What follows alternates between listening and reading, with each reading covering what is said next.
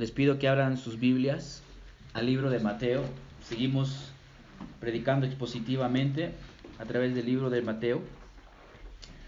De Mateo, a través del libro de Colosenses. Estarían despiertos. Muy bien, hermano. Los estaba probando. El libro de Colosenses. La semana pasada empezamos con el capítulo 3. Expusimos los versículos del 1 al 4. Hoy día, esta mañana, vamos a exponer los versículos del 1 al 7. Como ya saben, nosotros predicamos expositivamente versículo por versículo. Aquellos que no tienen separatas, aquí hay un, poco más de, ellas. Pueden tomar separatas. Así quieren anotar. Ahí van a encontrar los encabezados. Los encabezados del sermón de hoy.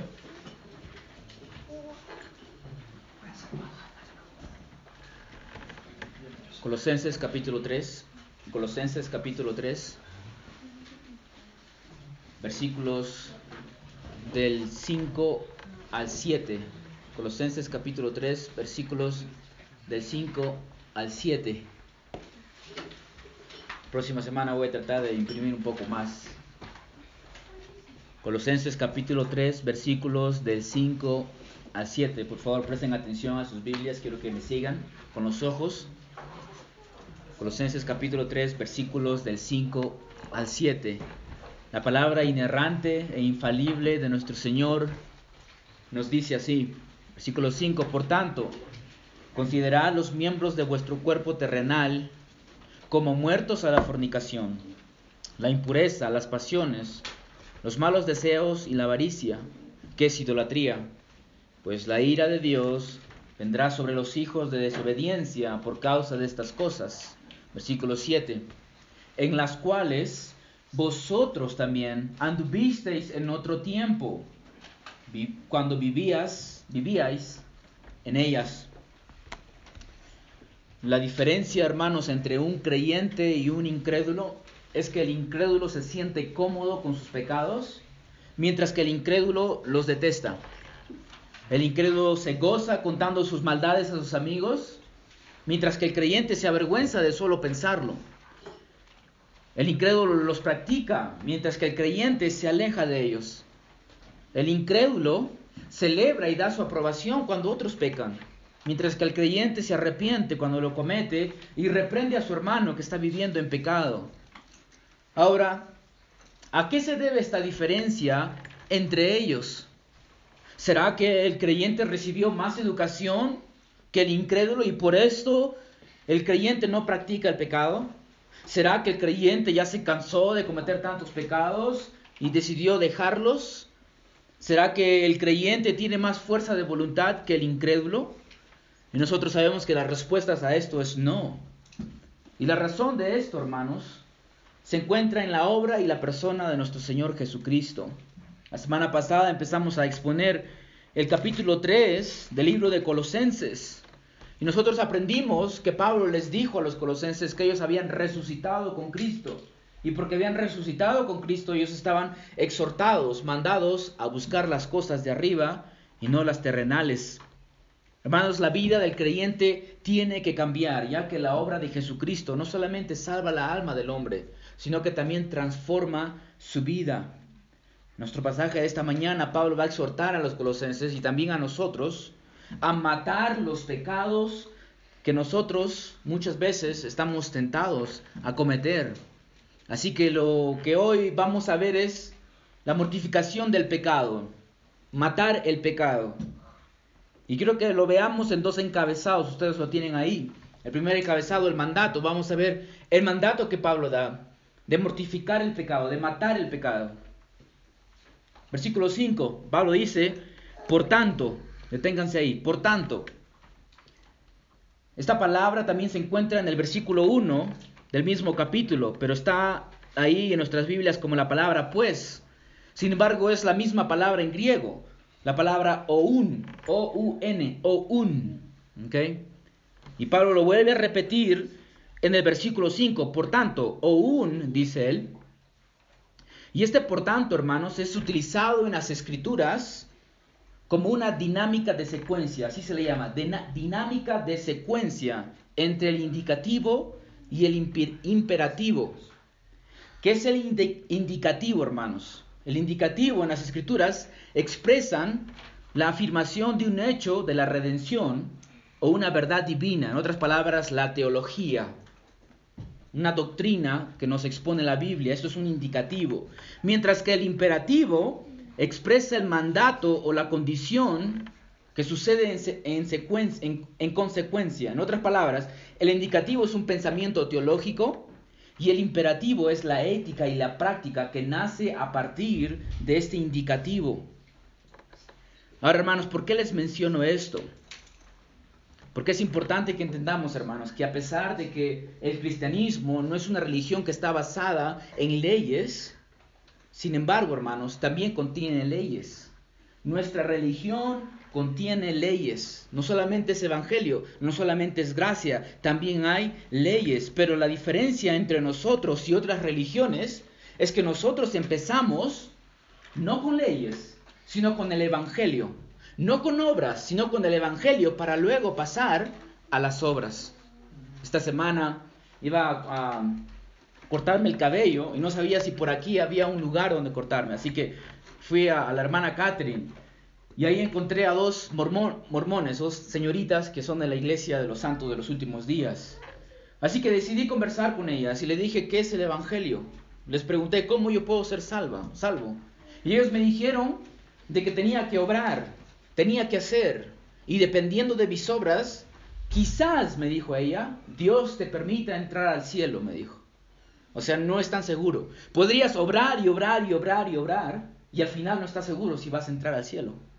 Y yo le dije, amiga mía, esto es la diferencia entre el cristianismo y tu religión. Somos dos religiones diferentes. Tú dices que la salvación es fe más obras. Nosotros decimos es solo por obras. Pero las obras demuestran mi fe. Entonces el cristianismo, hermanos míos, empieza con el Evangelio, empieza con los indicativos. La Biblia te dice lo que Dios ha hecho por ti y luego te dice, ahora debes de obedecer. En el capítulo 20 de Éxodo encontramos los famosos diez mandamientos. Son leyes que el Señor le dijo a los israelitas que deberían de guardar. Pero lo interesante es lo que sucede antes de que estos diez mandamientos sean dados. En Éxodo 20, versículo 22, escuchen lo que Dios, Jehová, le dice a los israelitas antes de decirles que obedezcan.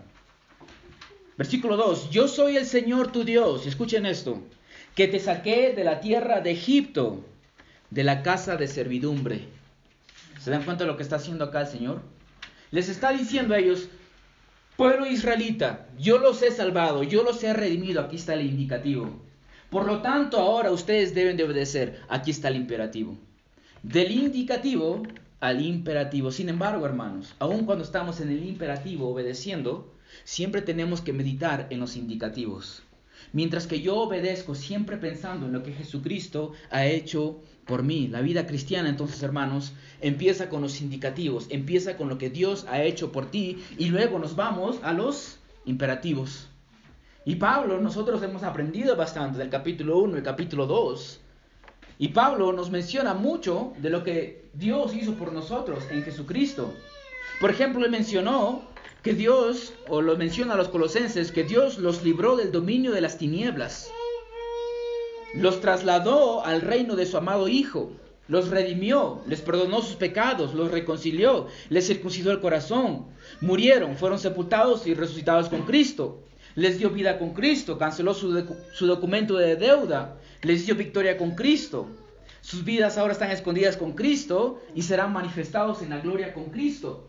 Estos son los indicativos. Hay un montón de cosas que Dios ha hecho por nosotros en Cristo Jesús. Y ahora desde ahí, desde el Evangelio, ¿qué es lo que Pablo va a hacer?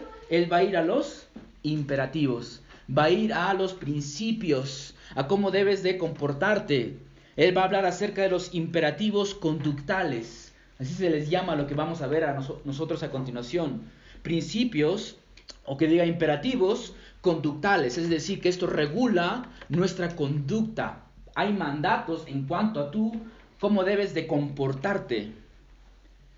Y esto lo vamos a ver a partir de este versículo hasta el capítulo 4, versículo 6. Así que hasta el 4, 6 Lo que ustedes van a escuchar, hermanos, son imperativos, son mandatos, son cosas que ustedes deben de obedecer. Que veamos una vez más el versículo 5. Por tanto, ahora ya entendimos por qué está este por tanto ahí. Es decir, a la luz de lo que Dios ha hecho por ustedes, colosenses, considerad los miembros de vuestro cuerpo terrenales como muertos. La Reina Valera, me gusta cómo la Reina Valera lo traduce. Dice, haced morir pues lo terrenal en vosotros. Haced morir, me gusta eso. Haced morir. Esta palabra viene de la palabra griega necro, necro, con doble O. Y su significado literal es matar. Pablo está diciendo aquí, mata tus miembros terrenales, mata lo terrenal que hay en ti. Y ahora obviamente Pablo no está enseñando aquí la mutilación, ¿cierto? O que te castigues a ti mismo. Pablo ya lidió con esto en los versículos del capítulo 2, del versículos 20 al 23. Pablo ya lidió con el ascetismo. ¿Se acuerdan que hablamos acerca de cómo los ascetas se golpeaban a sí mismos? Así que Pablo nos está enseñando esto. Lo que Pablo está haciendo aquí, hermanos, él está usando una figura literaria conocida como metonimia. ¿Ok? Es una figura literaria llamada metonimia. Es decir, utilizar un nombre y reemplazarlo por otro. Por ejemplo, Jesucristo utilizó palabras similares en Mateo 6, del 29 al 30. ¿Se acuerdan de esto? Cuando Jesús dijo, si tu ojo derecho te es ocasión de pecar, arráncalo y échalo de ti. Si tu brazo derecho o tu mano derecha te es ocasión de pecar, córtalo y échalo de ti. Obviamente que nuestro Señor no está hablando literalmente, así que no vayas a tu casa y te arranques el ojo, te cortes el brazo. No es literal, hermanos. Él está utilizando el ojo y el brazo como si fueran pecados. Lo que Jesucristo está diciendo es que si hay pecado en ti, debes de cortarlo, debes de arrancarlo de ti. Así que él utiliza un ojo y, y una mano para hablar como si fueran pecados. Esto es lo que Pablo está haciendo aquí también. Él está utilizando los miembros de nuestro cuerpo para referirse a ellos como si fueran los pecados en sí mismo. Por eso él dice que debemos de cortar nuestros miembros. En Romanos capítulo 6, del versículo 12 al 13, Pablo dice esto, por tanto, aquí hay otro por tanto, es muy importante que entiendan por qué el, el por tanto está ahí. Por tanto, no reine el pecado en vuestro cuerpo mortal para que no obedezcáis su lujuria, ni prestéis los miembros de vuestro cuerpo al pecado como instrumentos de iniquidad. Hermanos míos, nosotros podemos utilizar nuestro cuerpo para pecar contra el Señor. ¿Cierto? Todos saben esto. Es muy posible que utilicemos nuestros cuerpos, nuestros miembros, para pecar contra el Señor. Y lo que Pablo está diciendo es que mortifiques ese pecado que hay aún en ti. El puritano John Owen, creo que algunos lo conocen aquí, él era conocido como el príncipe de los puritanos. Este puritano escribió un libro llamado Victoria sobre el pecado y la tentación. Victoria sobre el pecado y la tentación.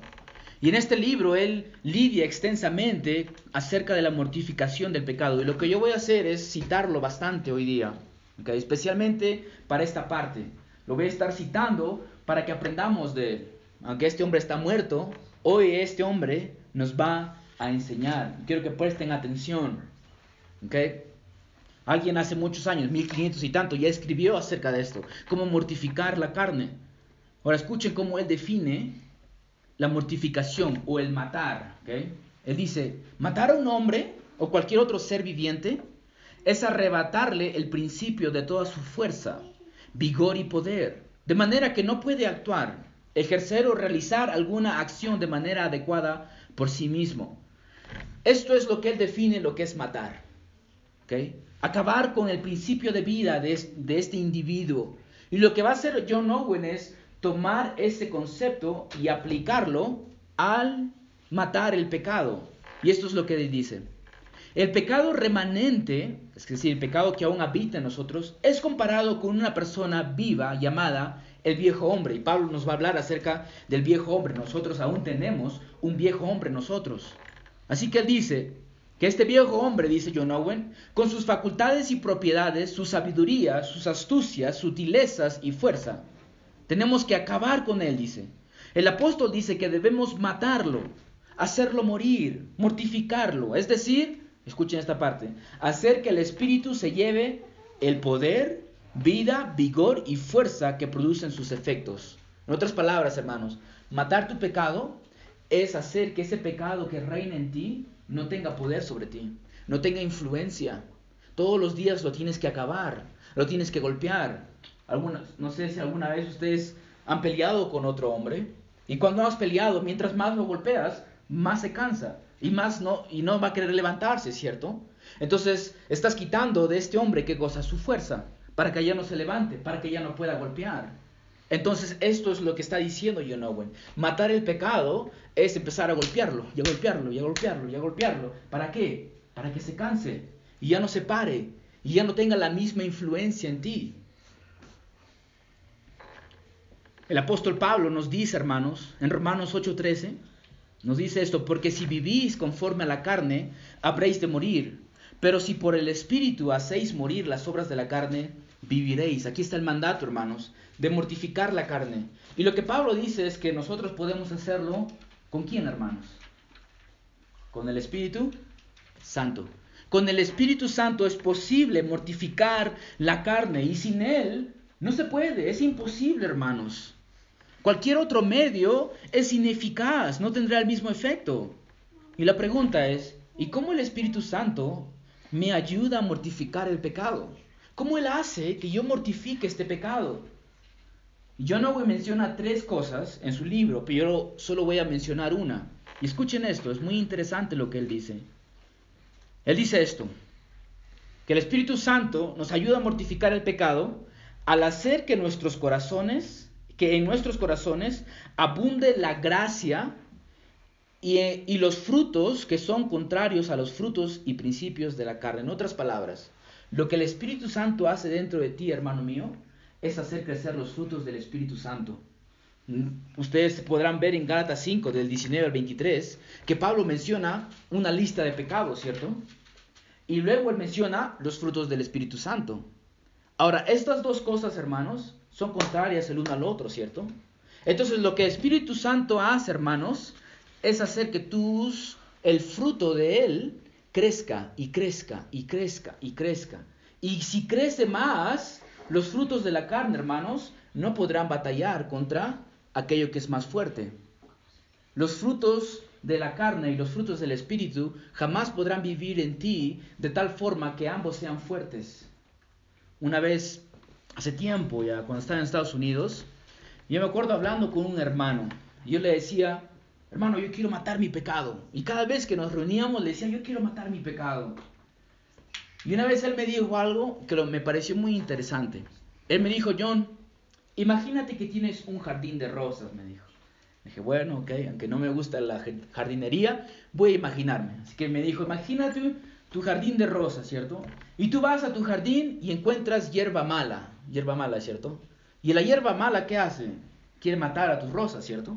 Entonces el hermano me decía, entonces tú vas a tu jardín y empiezas a arrancar la hierba mala. Al día siguiente vas a tu jardín y otra vez encuentras hierba mala y empiezas a arrancar la hierba mala. Y así todos los días. Y luego vas a tu jardín y encuentras tus flores secas y muertas. No murieron por la hierba mala, murieron porque tú descuidaste tus rosas. ¿Entienden lo que me está diciendo él? Él me dice, nosotros podemos estar tan preocupados de matar la carne la carne la carne la carne que descuidamos nuestra relación con el Señor. Y él me decía, pero si tú Estás matando la, hierba mala y estás cuidando tus rosas y regándolas y abonándolas. Tus rosas van a estar tan fuertes que las hierbas malas no podrán atacarlas fácilmente. Muy sabio lo que me dijo él, ¿cierto? Y lo mismo sucede con nuestras vidas, hermanos. Nosotros podemos estar preocupados de matar este pecado y matar este pecado, pero nos olvidamos, hermanos, que nuestra vida tiene que crecer fuerte con comunión con el Señor. Y esto es lo que John Owen está diciendo que el fruto del Espíritu Santo tiene que abundar en ti más fuertemente para que el pecado pueda morir más fácilmente. Ahora les recuerdo, hermanos, que en Romanos 8:13 Pablo está diciendo que nosotros somos los que mortificamos el pecado. El Espíritu Santo te ayuda, pero tú eres el que mortifica el pecado. ¿Cierto? Entonces nosotros estamos llamados a hacerlo. Esta es la obra del creyente. El Espíritu Santo obra en ti el querer y el hacer, pero tú tienes que obrar tu salvación con temor y temblor. Así que hermanos, no esperen que tu pecado, cualquier pecado que ustedes tengan, se vaya mágicamente. No es como que te echas a tu sofá y empiezas a mirar Netflix y, y, tus pecados se van mágicamente. No, hermanos. Nosotros tenemos que matar el pecado. La mortificación, entonces, hermanos, del pecado es algo que sucede a diario. Es algo que nosotros hacemos a diario. La mortificación del pecado es nuestra ocupación. Así que tú tienes un segundo trabajo, matar tu pecado. Escucha lo que dice John Owen. Mortifica tu pecado, dice. Hazlo tu dedicación diaria. Mantente en ellos mientras vivas y no omitas esta obra ni un día. Y aquí él dice su frase muy famosa. Mata el pecado o el pecado te matará a ti. Solo tienes dos opciones aquí, hermanos. O matas tu pecado o tu pecado te va a matar a ti. Tu pecado te va a destruir. Tu pecado va a endurecer tu corazón y vas a terminar perdido en la calle. ¿Cuántos de ustedes, de ustedes conocen a creyentes, entre comillas, que estuvieron en la iglesia y ahora viven en el mundo? Continúan con su pecado. ¿Por qué, hermanos? Porque no mataron su pecado. El pecado los mató a ellos. No lucharon contra el pecado a diario. Así que hermanos, jamás pienses, escucha esto, jamás pienses que estás libre del pecado y la tentación. Jamás. Inclusive ahora mismo, tú puedes estar tentado de pecar contra el Señor. Dime si alguna vez has leído la palabra del Señor y un pensamiento malo ha venido a tu cabeza. Mientras leías la palabra, Dime si alguna vez cuando has estado acá no has tenido un mal pensamiento. O has pensado acerca de alguien y cuán enojado estás con esa persona. Cierto que sucede aún cuando estás en iglesia, aún cuando estás orando. ¿Cuántos de nosotros ha orado y se ha distraído pensando en algo impiadoso? Así que hermanos, jamás vamos a estar libres del pecado y la tentación. Yo no bendice una vez más, el pecado nos, el pecado no solo permanece en nosotros, sino que siempre está actuando esforzándose en producir las obras de la carne. Cuando el pecado nos deje en paz, podemos dejarlo en paz. Hermanos, ¿cuándo el, el pecado te va a dejar en paz? Hasta que estés vivo acá, olvídate, olvídate. No tienes descanso. El pecado te ha declarado la guerra y te ataca todos los días. No hay feriados para el pecado el pecado no tiene un día de reposo. Nosotros tenemos reposo, descanso en el Señor. El pecado no tiene reposo. El pecado no, reposa. El pecado está tentándote a cada día. El pecado, dice John Owen, está activo, siempre concibiendo, siempre seduciendo y siempre tentando. Tú piensas que ya no está ahí, ¿cierto? Pero ¡pum! Pensamiento malo. Te vas a la calle y no estás pensando en que vas a matar el pecado, y pasa una imagen y pecaste. Y es muy fácil hacerlo aquí, especialmente en Juliaca. Me acuerdo cuando nosotros íbamos a Juliaca porque teníamos una obra ya. Y cada vez que pasábamos por los mecánicos, almanaques por todas partes, era imposible casi ver, no ver una mujer desnuda en un almanaque en estos lugares. Y había montones. Lo mismo pasa aquí, gigantografías con mujeres casi desnudas. Yo digo, pero este es un restaurante de pollo a la brasa, ¿por qué tienes que tener una mujer desnuda? ¿Saben por qué, hermanos? Porque eso llama la carne y el ser humano es carnal. El hombre va a querer ver eso. Por aquí también hay otra tienda que tiene un hombre desnudo, solamente en ropa interior. ¿Y por qué pone eso? Porque esto llama la carne. Esto le gusta a la carne. ¿Te das cuenta qué tan fácil es, ser tentado? No hay ni un descanso, no hay descanso para nosotros, hermanos. La mortificación del pecado tiene que ser diaria. Pero si es diaria, entonces eso significa que la mortificación del pecado jamás va a ser total y completa, ¿cierto? Jamás, hermanos, vas a poder matar tu pecado completamente. Quizás vas a tener dominio y victoria sobre algún pecado específico, pero si te descuidaste, puede volver cualquier día. Así que mientras estamos vivos acá, nunca vamos a poder nosotros matar y asesinar completamente al pecado. El, mismo apóstol Pablo. Muchos lo consideran a él el hombre más santo después de Jesucristo. Y sin embargo, ¿qué dijo Pablo? En Romanos 7, 18. Porque yo sé que en mí, es decir, en mi carne, no habita nada bueno. Porque el querer está presente en mí, pero el hacer el bien no. En su carne, en la carne de Pablo, no había nada que quería hacer el bien. Tenía que presionar su carne y someter a su carne para que pueda hacer el bien. Hermanos, si Dios te abandona y Dios te deja y no te da de tu gracia, todos nosotros aquí podríamos convertirnos los hombres y las mujeres más despiadados que hay en la tierra. ¿Por qué ustedes creen que hay personas que pueden asesinar muchas personas y no estar molestos al respecto? ¿Por qué? Porque ah, Dios se los ha entregado su pecado. El pecado los domina. No ha matado su pecado. Viven pecando. Pero hermanos, lo que es confortante es que nosotros como cristianos tenemos la gracia de Dios, ¿cierto? Tenemos su Espíritu Santo. Tenemos la palabra del Señor. Tenemos la iglesia local. Hermanos, la iglesia local funciona como mortificador del pecado. Venimos aquí y ¿qué sucede aquí, hermanos? El fruto del Espíritu abunda, ¿cierto? La comunión, el amor, el preguntarse qué tal, cómo estás, hermano, el confesar nuestros pecados. Esto ayuda a mortificar nuestro pecado. Te das cuenta que nosotros como cristianos tenemos algo que los incrédulos no lo tienen. Nosotros podemos realmente matar nuestro pecado. Ahora, aquí en nuestro pasaje, hermanos, hay una paradoja. Porque recuerden que en el versículo 1 del capítulo 3 nos dice que hemos sido resucitados con Cristo. También nos dice en el versículo 3 que hemos muerto con Cristo.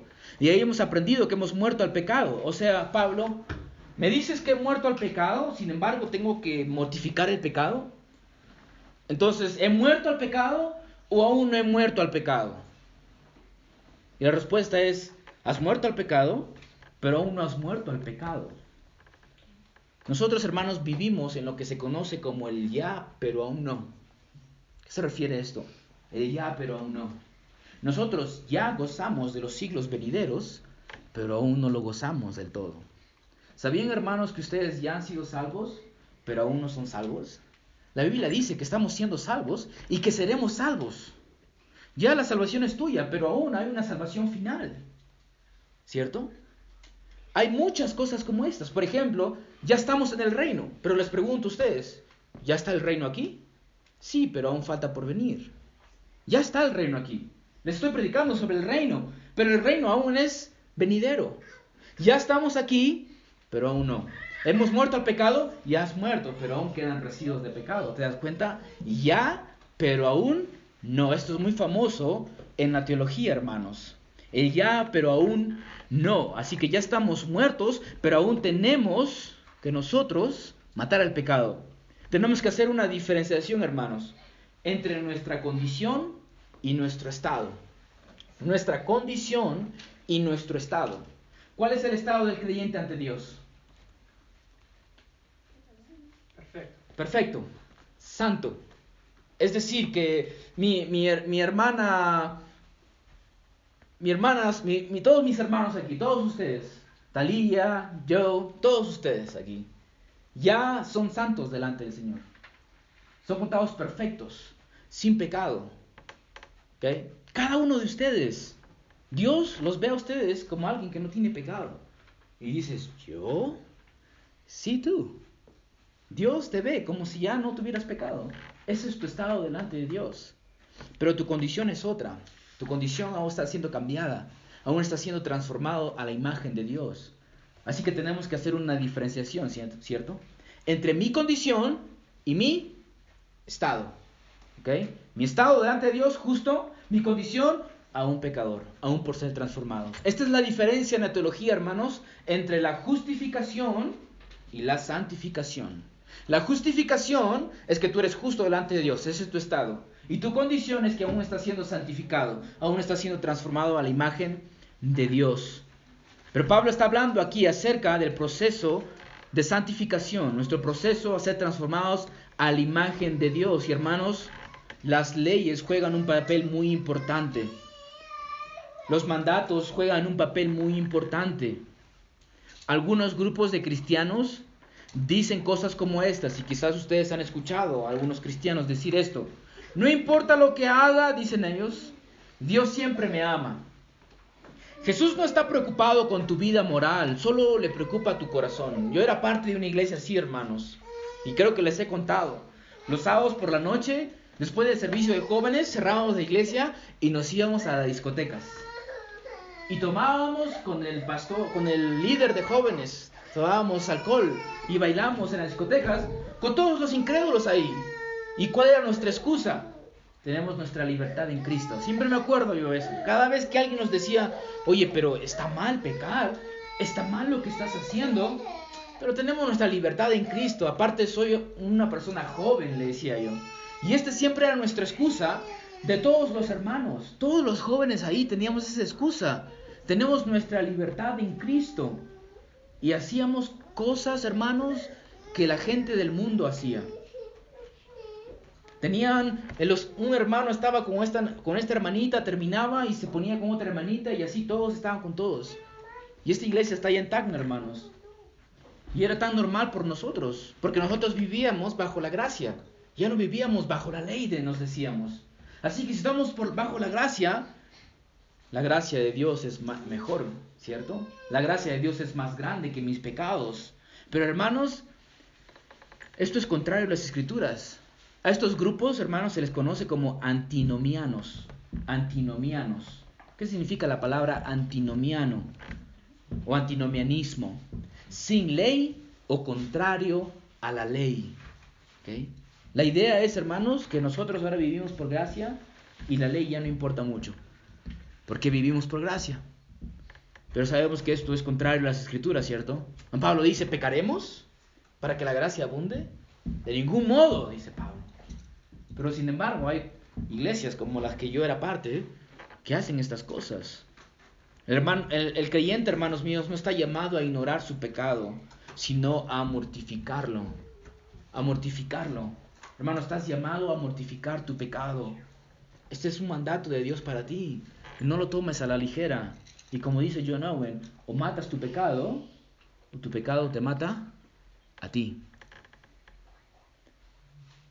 Y Pablo, hermanos, va a ser bien específico acerca de qué pecados nosotros tenemos que matar. Una vez más, miren el versículo 5. Por tanto, considerad los miembros de vuestro cuerpo terrenal como muertos a la fornicación, a la impureza, a las pasiones, a los malos deseos y a la avaricia, que es idolatría. John MacArthur dice que hay una relación entre estos pecados. Él dice esto. La fornicación, que es el acto, se origina en la impureza. La impureza nace en las pasiones desordenadas y de los malos deseos, que a su vez proceden de la avaricia, que es la raíz de todos los pecados. Así que él está mostrándonos aquí de que hay una conexión entre todos estos pecados, están conectados de alguna forma u otra. Y lo primero que quiero que veamos es la fornicación. Esta palabra, hermanos, es la palabra griega porneia, porneia. Y suena bastante a la palabra que hoy en día se utiliza, ¿cierto? Para hacer el mal. Y, y es que de ahí proviene esta palabra. Porneia. Y esto se refiere, hermanos, a cualquier relación sexual ilícita o prohibida. Que Pablo está diciendo aquí que nosotros tenemos que matar cualquier relación ilícita o prohibida. Hermanos, hay un solo acto sexual, hay un solo acto sexual que es lícito para el hombre, solamente uno. ¿Y cuál es ese? El acto sexual entre un hombre y una mujer dentro de un matrimonio. Cualquier acto sexual fuera de esto es pecado, es fornicación. Las relaciones sexuales entre personas del mismo sexo es inmoralidad. Las relaciones sexuales entre personas no casadas es pecado. Las relaciones sexuales entre un casado y una soltera o viceversa es pecado. La bestialidad es pecado, el incesto es pecado y cualquier otra perversión sexual, hermanos, es pecado delante de Dios y nosotros estamos llamados a mortificarlo. Pero sin embargo, vivimos hoy en día, ¿cierto? En una sociedad que no solamente, hermanos, pide o se contenta en estas cosas o celebra estas cosas, sino que también exige su aprobación. Hoy en día es muy normal, hermanos, el matrimonio homosexual. No solamente eso, hermanos, hay una perversión tan grande hoy en día. El otro día estaba viendo una entrevista que estaban haciendo una pareja, entre comillas, ¿ok? El esposo había nacido mujer, pero se identifica ahora como hombre, y la esposa había nacido como hombre, pero se identifica como mujer. Es lo más extraño, hermanos. Pero cuando uno habla acerca de estas cosas, ellos se enojan y quieren que lo aprobemos. Así que es muy fácil estar involucrado en este tipo de pecados, hermanos. La fornicación es un pecado de que el creyente, hermanos, jamás debería de estar involucrado. Jamás. Por eso Pablo en 1 Corintios 6 les dice a los corintios, huyan de la fornicación, huyan de la fornicación. 1 Tesalonicenses 4:3, porque esta es la voluntad de Dios, vuestra santificación, es decir, que abstengáis de moralidad sexual. Así que el creyente está llamado, hermanos, a vivir una vida pura, a matar este pecado. Ahora, la fornicación se origina en dónde, hermanos? En la impureza. La fornicación se origina en la impureza. La impureza o también, o también inmundicia. Y este, hermanos, es un término más general que la inmoralidad y va mucho más allá que el acto mismo. También involucra los pensamientos y las intenciones que están incluidas. ¿Okay? Los pensamientos y las intenciones. Yo les voy a poner un ejemplo, hermanos, acerca de las intenciones. Supongamos que a la siguiente esquina hay una tienda donde hay una imagen que es pervertida. ¿okay? Y yo sé que está esa imagen ahí y es pervertida. Pero si yo camino por allá con la intención de verlo, ya he pecado antes de verlo. ¿Por qué? Porque fue mi intención verlo. Ya pequé con la intención. Pero también me es pecado cuando lo llego a ver. Así que he cometido doble pecado. ¿Entienden lo que digo, hermanos? La intención también es pecado. El intentar pecar es pecado. A veces, ¿cuántos de ustedes han dicho esto? Si haces esto, pobre que hagas esto, uy, me voy a enojar contigo. La intención es enojarse. Y ya pecaste contra el Señor por la intención de tu corazón. Tu inclinación, la inclinación de tu corazón no es bueno. La inclinación de tu corazón es malo. Así que ya pecaste contra el Señor. Es tan fácil pecar, ¿cierto, hermanos? Muy fácil. Jesús dijo en Mateo 5:28, porque yo os digo que todo el que mire a una mujer para codiciarla ya cometió adulterio con ella en su corazón. Y también esto va para las mujeres. Cualquier mujer que vea a un hombre para codiciarlo, ya pecó en su corazón, hermanos. Solamente una mirada, solamente te, te basta una mirada para pecar, nada más. En Génesis 6:5 dice que la intención de los pensamientos del corazón del hombre son, sin, o son siempre el mal. Siempre el mal. Así que toda conducta pecaminosa, hermanos, siempre se origina en los malos pensamientos. La persona que vive en malos pensamientos, hermanos, siempre va a querer actuar en ellos.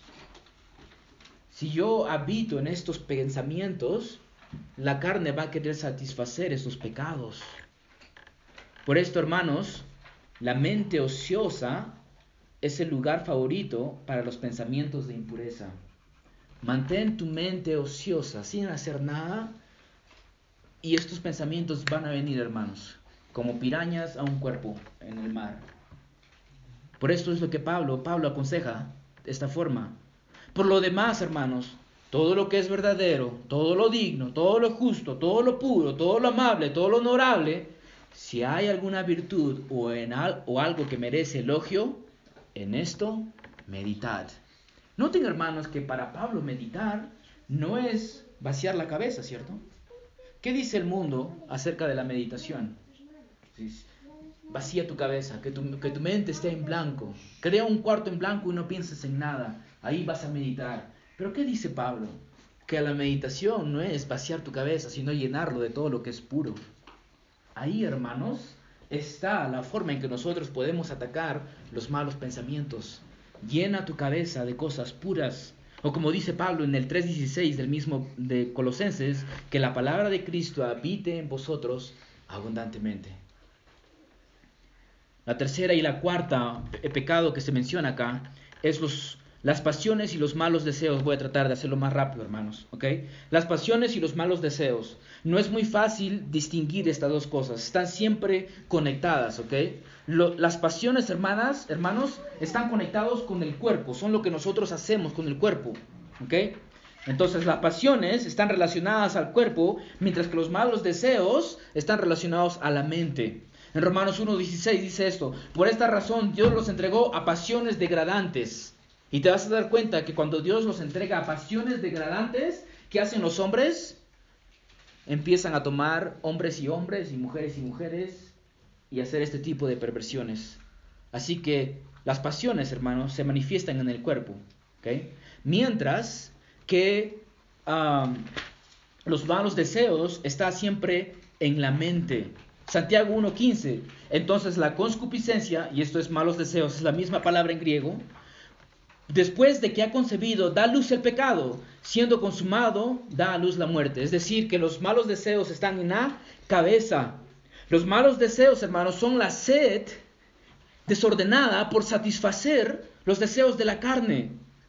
Y según nuestro contexto, hermanos, se refiere a deseos sexuales. Así que también podemos decir que los malos deseos aquí se refiere a la lujuria.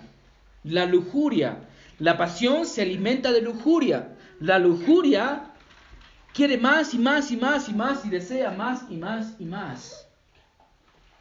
Me acuerdo viendo una entrevista a, ¿cómo se llamaba esto? Charles, Charles Manson. ¿Ustedes han escuchado de él? Un asesino muy famoso en los Estados Unidos. Él cuenta su testimonio, lo está en la cárcel, creo que ya murió. Y él dice que él creció en un hogar cristiano, hermanos. Este niño, este hombre, cuando era niño, creció en un hogar cristiano. Pero ¿qué pasaba? Él dijo, y es interesante, hermanos, cómo él aconsejaba a los padres. Él decía esto, yo tenía mi cuarto y en mi cuarto tenía una computadora con internet. Y mis padres nunca me chequeaban, decía. Nunca venían a ver, a preguntarme qué es lo que yo estaba viendo. Así que a la edad de 11, 12 años, él empezó a ver pornografía. Su lujuria se iba alimentando, ¿ok? Y al pasar los años, ya no era suficiente con mirarlo. Él iba y se acostaba con mujeres. Ya no era suficiente con acostarse con mujeres. Él empezó a golpearlas. Ya no era suficiente con golpearlas. Se dan cuenta cómo las pasiones se alimentan de la lujuria. Así que ya no era suficiente con golpearlas, él empezaba a estrangularlas. No era suficiente con estrangularlas, él ahora tenía que matarlas. Sus pasiones, hermanos, estaban alimentados por sus lujurias. Y él dijo en su entrevista, todos los padres que me están escuchando aquí, no permitan que sus hijos tengan internet en casa y ustedes no sepan qué es lo que están viendo. ¿Por qué? Hermanos, la palabra del Señor es tan sabia porque las pasiones se alimentan de la lujuria. Si nosotros no matamos la lujuria, hermanos, esto se va a convertir en pasión. Y esta pasión nos va a llevar a terminar, nos va a llevar a hacer cosas que nosotros no queremos hacer. En 1 Tesalonicenses 4:5 dice, Pablo les dice a los, de tesalonicenses que ellos vivan, dice, ordena a los cristianos a no vivir en pasiones de conscupiscencia como los gentiles que no conocen a Dios. Pasiones de conscupiscencia. Pasión y conscupiscencia son las mismas palabras que Pablo utiliza en este versículo. Ahora, hermanos, ¿qué produce estos malos deseos? ¿Qué es lo que producen estos malos deseos que inflaman las pasiones y llevan a la impureza y luego te llevan a cometer fornicación? ¿Qué produce esto? Hermanos, lo que produce esto es la avaricia la avaricia. Y quizás a simple vista, ¿cierto? La avaricia, hermanos, ¿qué tiene que ver la avaricia con pecados sexuales? Pero hermanos, tiene que ver todo. La avaricia es la fuente de los pecados que Pablo mencionó. Es la raíz, es lo que alimenta los pecados sexuales, los pecados que Pablo mencionó. Esta palabra, hermanos, avaricia, está compuesta de dos palabras griegas, pleón, que significa más, y exo, que significa tener más tener. En otras palabras, lo que la avaricia significa es un deseo compulsivo de tener más, de querer más, de que no estamos satisfechos con lo que tenemos, así que tenemos que tener más. Tengo que tener más. Esta es la avaricia. Y cuando los seres humanos buscan, hermanos, poseer aquellos que ellos desean, van a estar buscándolo con todo su ser. Esto es idolatría, hermanos, porque estás sirviendo a tus propios deseos, no a Dios. El deseo de tener más riquezas, es tu Dios, no es Dios. Por eso Pablo dice que la avaricia es idolatría. Así que la avaricia, hermanos, cuando entra en el corazón del hombre, el hombre ya no quiere simplemente ver, quiere ahora actuar. ¿Por qué? Porque quiere más. Es avaro. Y ya no quiere simplemente ver o actuar, quiere ahora matar como Charles Manson. Esta es la avaricia, hermanos. Por eso Pablo dice que esto es idolatría. Idolatría en Efesios 3:5 Pablo dice, pero la inmoralidad y toda impureza o avaricia ni siquiera se menciona entre vosotros como corresponde a los santos, hermanos. No nos corresponde a nosotros estar en estos pecados, en la avaricia, en los malos deseos, en la lujuria. Y hermanos, uno, uno de los remedios para la avaricia es el contentamiento. Es el contentamiento. Si tú estás contento con lo que Dios te ha dado, hermanos, no tienes que buscar por más, ¿cierto? Lo que tú tienes ahora, hermanos, es lo que Dios en su sabiduría te ha dado. Así que no mires a lo que no tienes y digas, tengo que tenerlo. Mira lo que no tienes y di, gracias Dios mío, porque no me has dado aquello.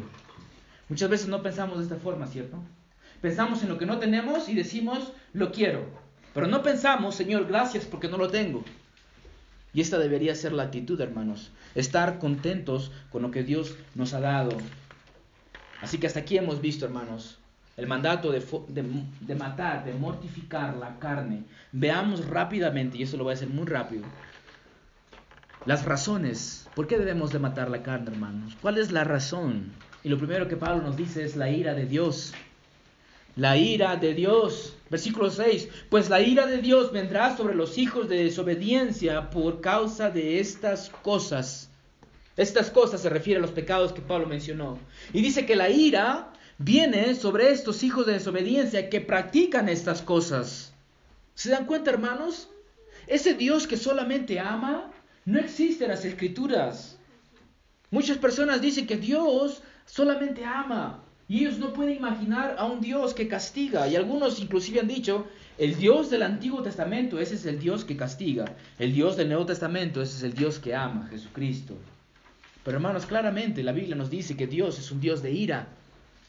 Dios es un Dios airado con el pecador todos los días, Salmo 7.1. Es un Dios que se venga de sus adversarios, Nahum 1.2. Es el Dios de las venganzas, Salmo 94.1. A.W. Pink dice esto acerca de la ira de Dios. La ira de Dios es su eterno aborrecimiento de toda injusticia, el desagrado y la indignación de la rectitud divina por Él, la santidad de Dios actuando contra el pecado. Hermanos, la ira de Dios es la respuesta apropiada contra los pecados. Un Dios perfecto no puede ser un Dios que solamente ama y no, le, y no tiene ira por el pecado. Esto no es perfección, hermanos. ¿Cómo el Dios que ama la justicia y la santidad puede estar, no puede tener problemas con el pecado? es imposible, hermanos. Si Dios ama la justicia y la santidad, Él tiene que odiar el pecado. Yo les pregunto a ustedes, ¿ustedes aman la libertad? ¿Aman la libertad? Entonces ustedes tienen que odiar la esclavitud, ¿cierto? Si escuchan que alguien es un esclavo de otro hombre, esto debe causar en nosotros un enojo. ¿Por qué? Porque amamos la libertad. ¿Aman la vida? ¿Ustedes aman la vida? Sí. Esto significa que ustedes deben de odiar el aborto, porque el aborto es matar la vida. ¿Te das cuenta, hermanos?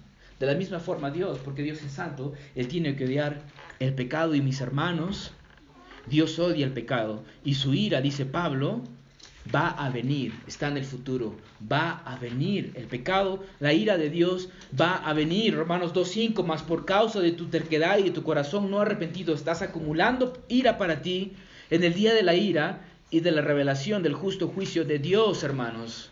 Hay personas que están acumulando ira. No todos van a recibir el mismo castigo en el infierno. Hay unos que están acumulando más ira y van a sufrir más en el infierno por los pecados que están practicando, hermanos. Ahora, esto es lo que practican los hijos de desobediencia. Pero nosotros jamás deberíamos decir, pero yo soy cristiano, así que no hay problema, no tengo que preocuparme por ello. No, hermanos. Las amenazas que Dios nos da son para nosotros. Así como cuando tú estás manejando tu carro, si tienes carro, y ves las señales de tránsito, por algo están las señales de tránsito ahí, ¿cierto? Si te dice peligro, no voltea a la izquierda, y volteas a la izquierda, adivina qué va a pasar. Lo más probable es que tengas un accidente, ¿cierto? Las amenazas de Dios sirven de la misma forma, hermanos. Así que, hermanos, no seamos más inteligentes que Dios. Si Dios te ha llamado a, a matar tu pecado, no digas, bueno, yo soy cristiano, así que no debo de hacer eso. El pecado, yo, soy muy poderoso, tengo al Espíritu Santo, así que no debo de preocuparme, no, hermanos. Si no matas tu pecado, tu pecado te va a matar a ti. El pecado tiene el poder de endurecer tu corazón. Y si lo sigues practicando, Dios no te da una promesa de cuidarte. Al contrario, Dios dice que va a venir su ira sobre ti. Porque la ira de Dios, dice, se revela desde el cielo contra toda impiedad e injusticia de los hombres. Se revela. Hermanos, no dice, se revelará. Dice, se revela. Pablo dice, ahora mismo el pecado se revela. Y la pregunta es, ¿cómo se revela la ira de Dios ahora en este mundo? Si tú lees capítulo 1, te vas a dar cuenta que tres veces Pablo dice, y los entregó a la concupiscencia de su mente, y los entregó a su lujuria, y los entregó a su pecado, y cometieron más pecados. Esta es la ira de Dios, hermanos. Cuando nosotros vivimos en nuestros pecados, ¿sabes qué Dios hace? Te dice, ¿quieres vivir en tu pecado? Muy bien, te dejo que peques más y tu corazón se te endura a tal punto, hermanos, que jamás hay arrepentimiento para ti. ¿Por qué? Porque tu, tu, corazón ama tanto el pecado que no va a venir a Cristo. Una vez escuché a una persona diciendo, cuando sea anciana, recién me voy a arrepentir y voy a, venir a Cristo. Eso es mentira. Desde, hasta que llegue a ser anciano, su corazón va a estar más duro que una piedra y el Evangelio no va a penetrar en su corazón por rebelarse abiertamente contra, abiertamente contra Dios. Dios dice, te entrego tu pecado, sigue practicándolo. Y nos vemos en el día del juicio. Así que hermanos, estas amenazas son muy reales. Presten atención a estas amenazas. La segunda razón es su vida antigua. Pablo les dice en el versículo 7, en los cuales vosotros también anduvisteis en otro tiempo cuando vivías en ellas. La palabra andar aquí significa practicar el pecado y la palabra vivir aquí significa la disposición del pecado. Hermanos, todo pecador practica el pecado con un corazón contento. El pecador, hermanos, no está forzado a pecar. No, él quiere pecar. Eso es lo que Pablo dice. Y dice que nosotros practicábamos eso, pero ya no. Esa era nuestra vida antigua. Eso, eras, eso era quien eras tú antes, ahora ya no. Pablo dice en 1 Corintios 6, del 9 al 11, que nosotros hemos sido lavados, justificados, santificados en el nombre del Señor Jesucristo. Antes practicabas estas cosas, ahora ya no. Esta no es tu identidad. El pecador, el pecador que se ha arrepentido ha sido lavado con la sangre de Cristo. Hermano mío, si tú estás en Cristo, es esa era tu vida antigua. Por lo tanto, mata tu pecado. Maten su pecado, hermanos. No permitan que sus pecados los endurezca el corazón. Haz una lista quizás. Sería bueno, ¿cierto? Haz una lista de los pecados que tú sientes que te atacan más. Enuméralas. Y empieza a orar contra ellos.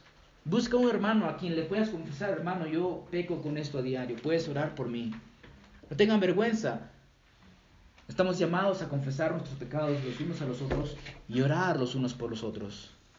Así que hermanos, maten su pecado y utilicen la iglesia, hermanos, para matar esos pecados. Utilicen los hermanos. Mata tu pecado, porque tu pecado te matará a ti. Palabras sabias de un hombre que vivió hace mucho tiempo, hermanos. Y les recomiendo que lean ese libro. Van a aprender bastante aquí. Así que matemos nuestros pecados. Vamos a orar, hermanos. Padre mío, le damos gracias por este tiempo que hemos tenido de exhortación. Sabemos que su evangelio también consiste de leyes, no solo de evangelio. Y le damos gracias, gracias Dios mío, porque tenemos a su gracia, su espíritu, su palabra, la iglesia y podemos matar nuestros pecados. En nombre de Cristo le pido que usted pueda aplicar estos, estas peticiones o esto que hemos aprendido a las vidas de mis hermanos. En el nombre de Cristo Jesús oro. Amén.